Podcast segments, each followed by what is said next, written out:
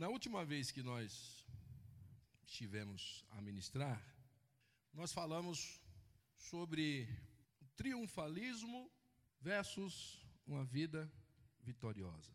Entendemos que o triunfalismo é uma doença, uma patologia que acometeu a igreja e alguns crentes que não reconhecem a mínima possibilidade de suas limitações lhes levarem ao fracasso, não admitem, não reconhecem e tratam isso de forma irresponsável.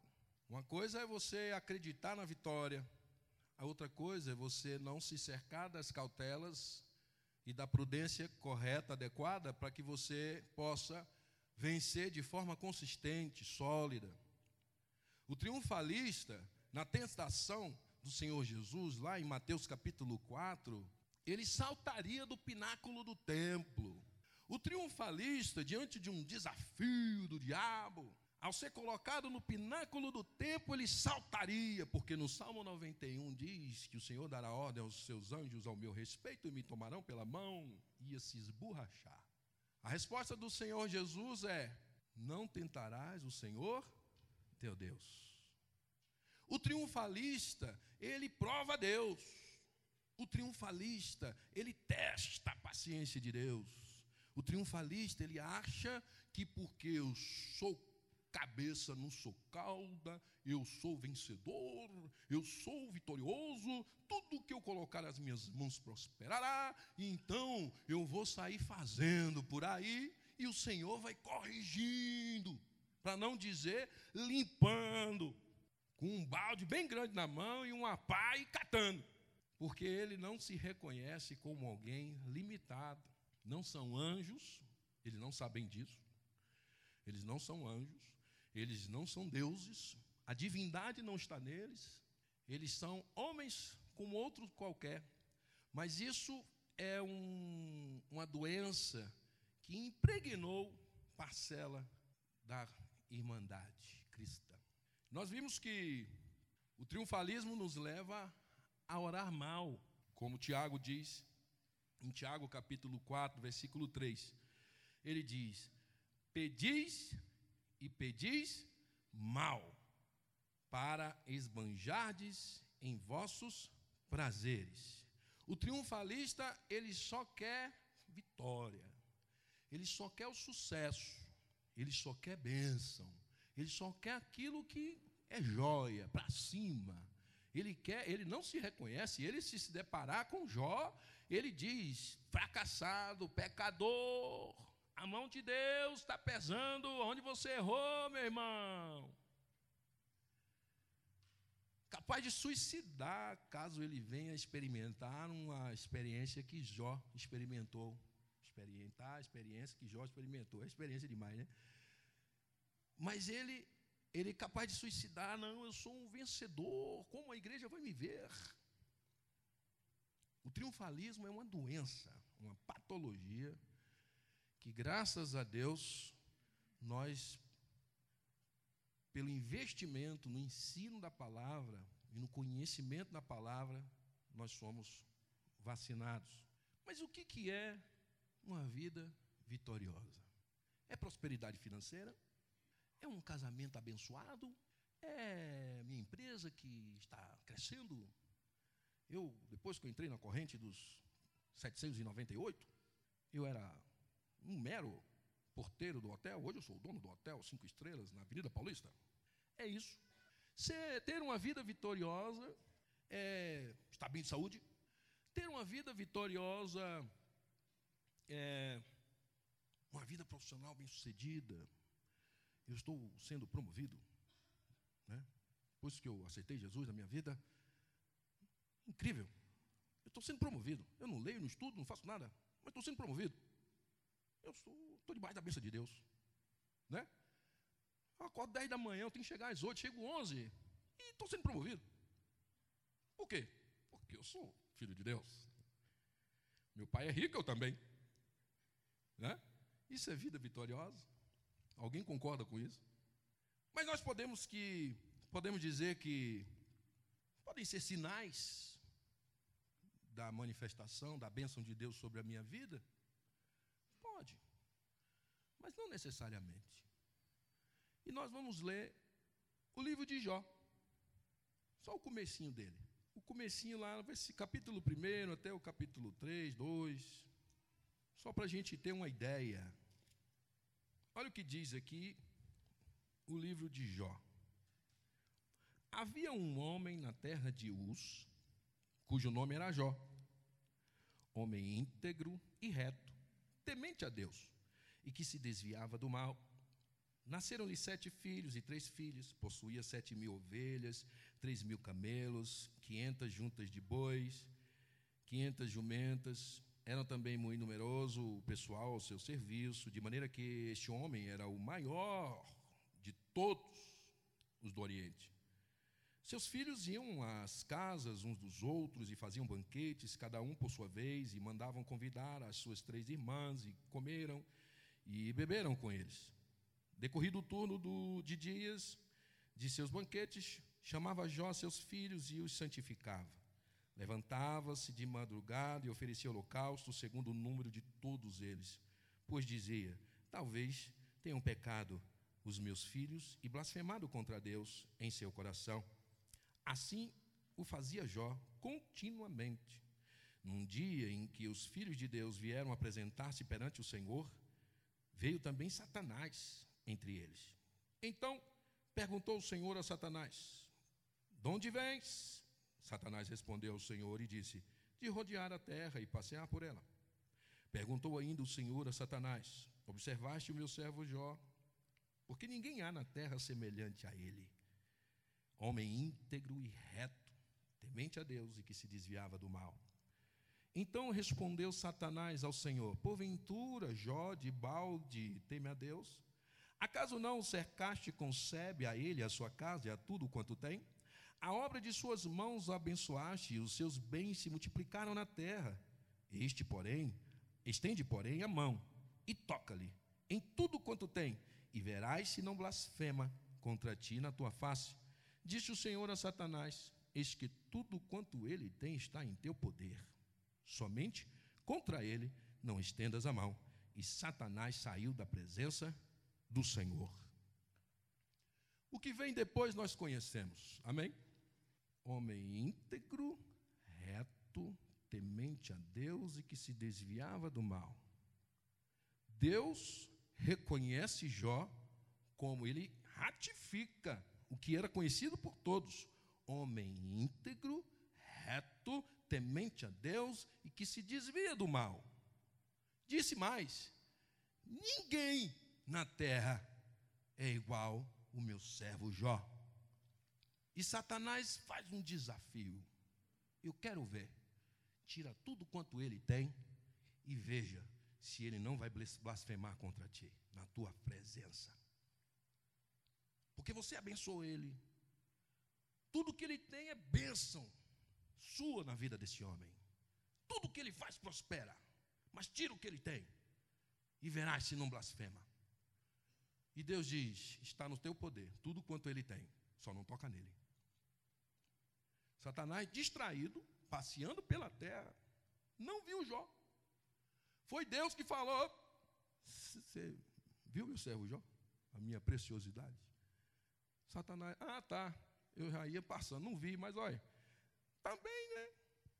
Você abençoou ele, meu irmão. Tira a bênção dele para ver, passa ele para mim. E ele fez tudo o que ele fez. Jó, num só dia, perde seus bens, sua família. Fica só ele e a mulher. E nisso ele não pecou contra Deus. E ele diz: Louvado seja o nome do Senhor. Nu eu vi o mundo, nu eu retornarei. E o Satanás diz: Não, mas também deu saúde, né? Tira a saúde dele para você ver. Aí toca nele. Aí vem a mulher dele e diz: Amaldiçoe-se seu Deus e morre, porque você é maldito. Jó era maldito, irmãos? Podemos dizer que Jó é maldito? Podemos entender agora que vida vitoriosa nada tem a ver com o que eu tenho, entendeu que vida vitoriosa nada tem a ver com o que eu acumulo, porque para um de nós podia parecer que Jó pecou fortemente contra Deus. Os seus amigos assim pensaram. Os seus amigos olharam ele e ficaram duas semanas, noite e dia, olhando Jó, passando caco de barro nas feridas pela lepra que ele foi acometido. E Jó, em seguida, faz algo que não poderia. Jó começa a amaldiçoar a sua própria vida e o seu nascimento. De alguma maneira, Jó blasfema contra Deus. E aí Deus tem que trabalhar. Satanás desafiou. Ele começou bem, mas depois, se você for ler do capítulo 3 em diante, nós vamos ver Jó amaldiçoando a própria vida. Versículo 1. Depois disso passou Jó a falar e amaldiçoou o seu dia natalício. Ele não está falando dele próprio. Ele não devia ter nascido. Quem te permite nascer? Quem te permite respirar, nascer com vida, ter direitos, crescer, ter a oportunidade de ter uma família, ter a oportunidade de ser crente? Só Deus. O Salmo 139 diz que o Senhor nos entreteceu no ventre da nossa mãe, o Senhor nos fez fio a fio, um por um, individualmente, com suas próprias mãos ele nos fez. Não foi aquela, aquela é, é, máquina elétrica de fazer arroz, pão de queijo. Deus não fez isso. Deus foi um a um. Camila, cada tecido seu foi na mão de Deus, fio a fio. E ele disse: Vai nascer. E quando eu digo, maldito o dia que eu vim ao mundo, maldito é aquele que me fez. Jó blasfema contra Deus. E aí, nosso Deus apostou se deu mal. Como se ele não soubesse. O nosso Deus começou a trabalhar. Até o momento que Jó diz: Eu sei que o meu redentor vive, e os meus olhos verão a sua glória depois de blasfemar, depois de brigar com os amigos, depois de ouvir a exortação de Deus, Jó respira e diz: Mas eu sei que o meu redentor vive, e eu verei com os meus próprios olhos a sua glória.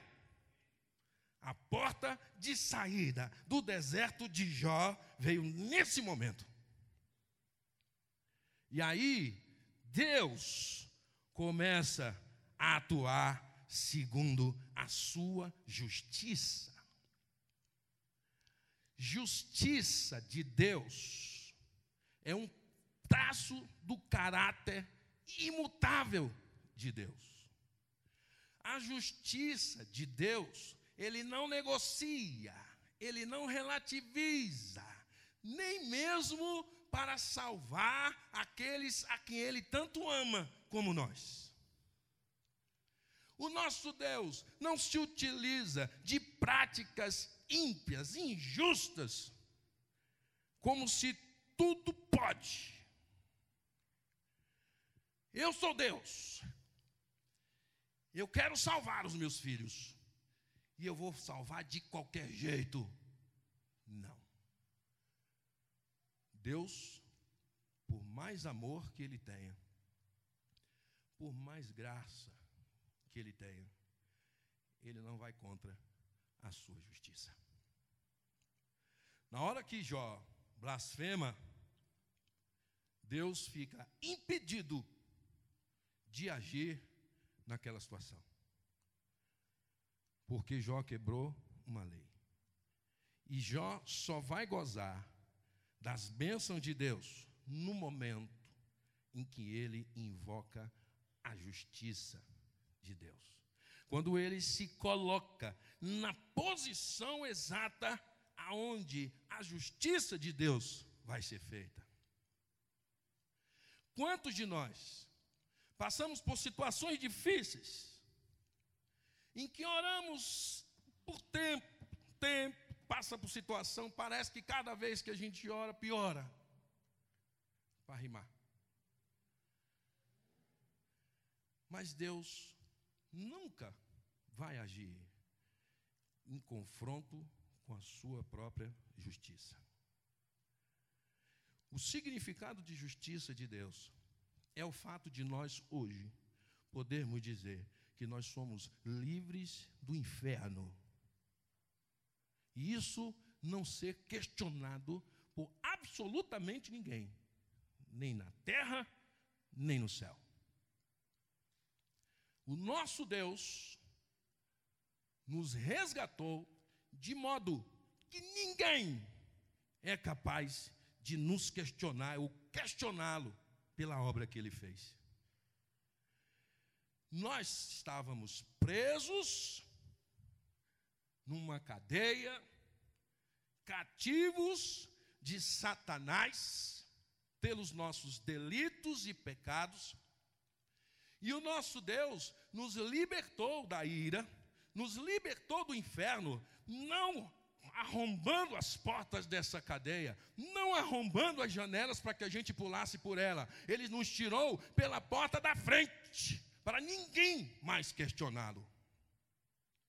Justiça de Deus é aquela aonde ele atua, é a estratégia que ele usa, é a conduta, é a sua atuação, é a forma como ele age, é pela justiça. Por isso que o triunfalismo é uma doença. Isso nasceu no coração de Satanás. Porque vale tudo. Porque eu sou crente, então de todo jeito o Senhor vai me abençoar. Agindo certo ou agindo errado. Eu sou filho. Nós somos resultado da justiça de Deus. Nós fomos tirados da prisão em que estávamos, definitivamente, pela porta da frente, sem precisar arrombar, porque por direito legal o Senhor nos resgatou na cruz do Calvário. Esse é o triunfo verdadeiro. Ele nos tirou do cativeiro de forma justa, legal. O Senhor não infringiu nenhuma das suas leis para que nos tivesse de volta. O Otmani diz que a nossa salvação não é uma mercadoria contrabandeada. O que, que acontece quando alguém que está preso, ele é libertado sem que seja pelo juízo? Ele vai ser perseguido o resto da vida. Vai viver escondido envergonhado. Ele não tem direito a agir, ele não tem direito de ter família, ele não tem direito de ter bens, ele não tem direito a nada, porque a sua liberdade foi adquirida de forma injusta, ímpia, impura. O nosso Deus, assim como em Jó, ele agiu no tempo, na plenitude dos tempos, segundo a sua justiça. Justiça é modo de agir de Deus. Deus, para te dar um cargo numa empresa, Ele não vai demitir ninguém. Se tem triunfalista aqui. Para você ser promovido, o seu chefe não vai ser mandado embora injustamente. Para o seu casamento ser restaurado, Deus não vai dar um drible em ninguém. Para o seu esposo, o seu marido, fazer de conta que, não, voltei para casa, não sei como foi. E aí, como é que foi aqui? Não, eu. Matei uma galinha ali na esquina. Amarrei o seu nome na boca do sapo. Mas foi diante de Deus. Porque tudo posso naquele que me fortalece. Esse é o triunfalista. Não tem temor de Deus. Para ele, salvação podia ser de qualquer jeito, desde que eu possa sair pela porta. Jó só começou a ver sua vida reorganizada e restaurada quando ele se colocou na posição de receber as bênçãos da justiça de Deus. Enquanto Jó blasfemou, o sofrimento se agravou. Enquanto Jó permaneceu na condição em que estava, o sofrimento prosperou. Mas na hora que Jó abriu seus olhos e diz que o meu redentor vive, e se eu fosse ele, eu cantava essa música, ainda que a figueira não floresça, não haja fruto na vide.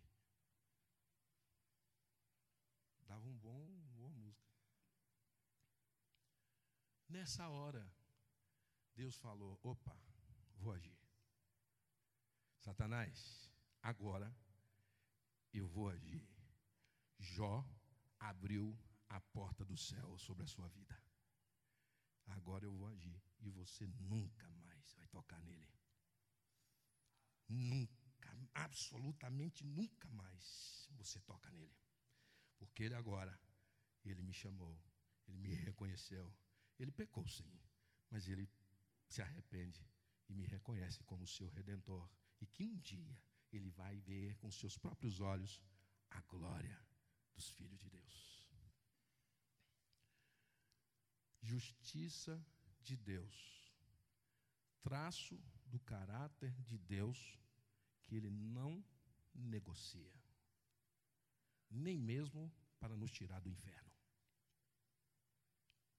A sua justiça teve que ser atendida, teve que ser completamente satisfeita para que ele nos tirasse do caminho da morte para o caminho da vida. Vida de vitória, vida abençoada, não é estar acumulado de bens, com tudo dando certo. Isso não é resposta para aqueles que estão debaixo das bênçãos de Deus. Porque e aquele irmão que varre rua todo dia e ganha um salário mínimo com dez filhos? Está debaixo de quê?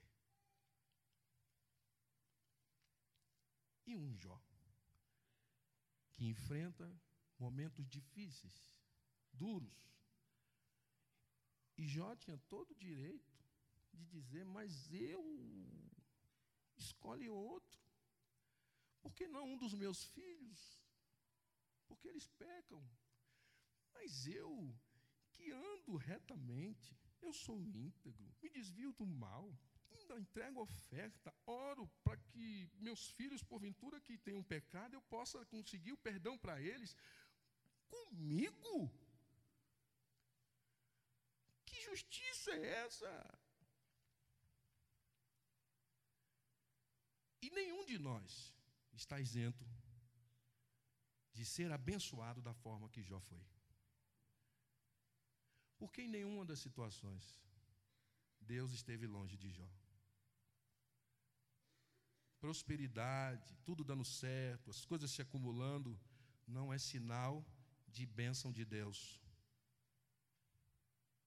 Nem tudo dando errado, tudo caindo na minha cabeça é sinal de maldição de Deus.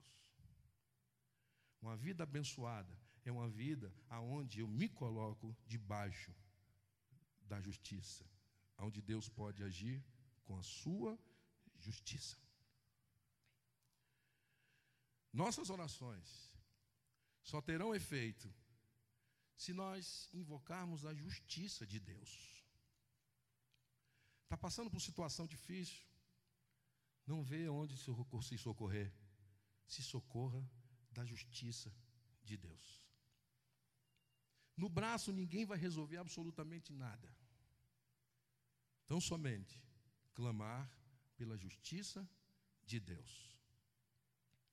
Nós temos a mulher que o Senhor Jesus nos dá como exemplo. Em Lucas 18, do 1 ao 8, onde o Senhor Jesus ensina aos seus discípulos a orar sempre. E ele fala sobre o juiz iníquo, o juiz injusto, um juiz que aplica injustamente a lei. Isso é um juiz iníquo. Um juiz que tem uma lei para cumprir, mas ele faz o que está no seu umbigo. E diz que uma mulher vinha há anos clamando a esse juiz: julga minha causa. E disse que esse juiz não estava aí para ninguém, nem para Deus, muito menos para uma mulher barulhenta. Mas chegou uma hora que essa mulher falava tanto, gritava tanto, que ele diz: traz ela, urgente, tira ela de, de perto de mim. Fala o que, é que você quer, julga minha causa. E o Senhor Jesus diz: se um juiz iníquo, injusto, é capaz de atender o clamor de uma mãe, quanto mais o vosso Pai que está no céu. Clamar por justiça o triunfalismo nos faz orar mal. O triunfalismo faz nos, nos orar para que o nosso esposo, a nossa esposa, o nosso filho volte para casa, mas com objetivos e propósitos iníquos. Faz com que nós oremos, busquemos, clamemos por situações que vão apenas atender uma vontade nossa. A palavra do Senhor diz em Romanos 8, 26, que nós não sabemos orar como convém. E como convém a quem? Como convém à justiça. Nós não sabemos orar como convém a Deus. Nós sabemos orar como convém a nós. Estou com frio, estou com fome, estou com sede, está doendo eu oro por mim. Eu sei convenientemente pedir para mim. E o Senhor diz, o apóstolo Paulo diz, que nós não sabemos orar como convém à justiça, para que se faça a vontade de Deus. Por isso, Ele nos deu o seu Espírito para que pudéssemos ser assistidos nas nossas fraquezas. Os irmãos sabem por que o Senhor sopra na narina daquele monte de barro feito homem? Foi só para, sei lá, vou soprar, vou encher ele, né? O Senhor sopra na narina do homem, nas narinas do homem, para que, não obstante ele tenha vontade, livre-arbítrio, mente, emoções, ele possa se guiar pelo trono. Deus não fez robôs. Deus fez homens de carne e osso, mente, vontade e emoções, livre-arbítrio, poder de decisão. Mas ele sopra nas narinas. Seja inspirado. Seja guiado. Tenha aonde recorrer para que a sua oração seja conveniente à justiça, para que a sua oração seja conveniente à vontade de Deus para que você possa experimentar qual seja a boa, perfeita e agradável vontade de Deus. Nós temos o Espírito Santo para que a nossa oração não seja vã, não seja vazia, não seja conveniente a nós. Nós temos o Espírito Santo para que nós acertemos o canal da justiça, para que nós tenhamos uma vida abençoada. O exemplo de Jó é só para demonstrar que não é porque está tudo bem que eu tenho Deus, e não é porque está tudo mal que eu não tenho Deus. Mas como é ter uma vida abençoada, uma vida de vitória, é andar segundo a justiça de Deus. Toda nossa situação, se está demorando, há algo relacionado à justiça de Deus que está faltando. Pode não ser nós, pode não ser uma falta minha, pode não ser um erro meu, pode não ser uma, uma posição minha. É algo que precisa ser alinhado para que ele com, a sua conduta, é o jeito que Deus age, é, é o gestual de Deus, é a forma como ele fala, é a forma como ele apresenta suas causas, suas demandas, é a forma como ele atua. Essa forma é segundo a justiça. Uma vida abençoada, uma vida de vitória, em contraponto ao triunfalismo irresponsável, doentio, é uma vida estabelece um canal com a justiça de Deus. Se algo ainda não aconteceu, é porque falta alguma peça desse tabuleiro da justiça de Deus. Sabendo disso, oremos sem cessar. Oremos sempre, porque a resposta final é: o juiz, ele é justo. Vai chegar o tempo que aí ele vai bater o martelo. Está decidido. E é definitivo. Não volta atrás. Toda a minha justiça foi satisfeita. Por isso está aqui a decisão. Entrega para ele. E aí vem um anjo. Uh, toma aqui. A sua luta, a minha luta, se ainda eu não cruzei a linha de chegada, é porque está faltando uma peça, alguma peça, nesse tabuleiro da justiça de Deus. Porque Deus não tira ninguém do cativeiro, ninguém sai do deserto sem que toda a justiça de Deus seja satisfeita. O povo de Israel rodou no deserto.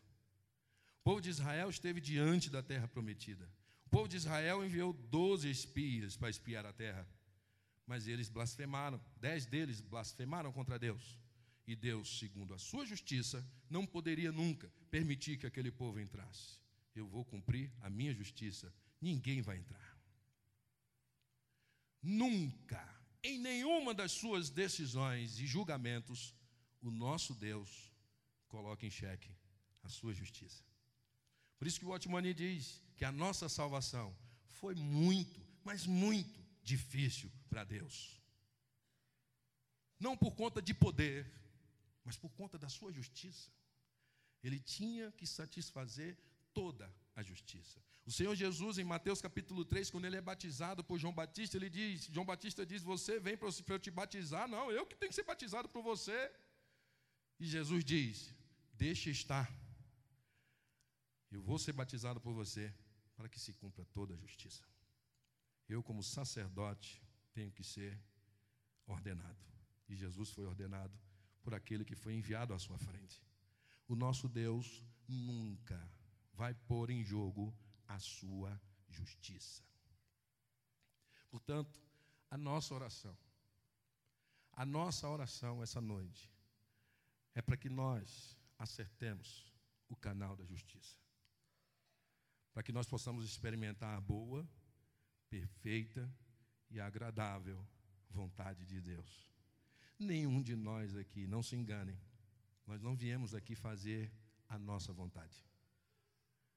Salmo 139 diz que todos os nossos dias foram escritos e determinados quando nenhum deles havia ainda. Salmo 139, versículo 16. Isso quer dizer que Deus, no momento em que pegou aquele rolo de fio, de lã, de coisa boa, para nos tecer, nos entretecer, Ele estabeleceu um propósito para a nossa vida. E ele só vai se realizar. Nós só vamos entrar no caminho da vitória em nossas vidas quando esse propósito estiver alinhado com a justiça de Deus em nossa vida. Nós somos vencedores. A palavra do Senhor diz isso. Nós somos mais do que vencedores em Cristo Jesus, nosso Senhor. O nosso adversário, aquele que joga na nossa cara, que nós não somos isso, você é aquilo, ele foi derrotado na cruz do Calvário. Nós estamos diante de um adversário vencido, despojado, principados e potestades expostos público desprezo, triunfando deles na cruz. Nós somos os vencedores. Nós estamos do lado vencedor da história. Mas nós precisamos crer nisso. E nós precisamos saber que a nosso, aí o triunfo é do nosso Senhor, não nosso. Nós somos vencedores porque o nosso Deus venceu. Nós somos prósperos porque o nosso Deus é o Deus dono do ouro e da prata. E segundo a sua justiça, ele vai suprir cada uma das nossas necessidades. Isso é uma igreja saudável. É uma igreja que reconhece no Senhor Jesus a sua vitória, não em si próprio, não em frases prontas, não em chavões, mas que tem sua experiência com esse Deus majestoso, gracioso e que está perto de nós, ou melhor, está dentro de nós. O Senhor Jesus diz: se alguém disser, olha, o reino está ali, não, não descrédito. O reino está acolá, não descrédito, porque ele está dentro de vós. O Senhor Jesus nos deu o direito de sermos feitos filhos de Deus.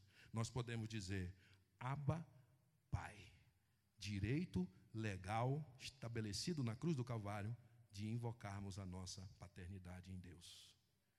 Portanto, meu irmão e minha irmã, meu chamado hoje é para que todos nós oremos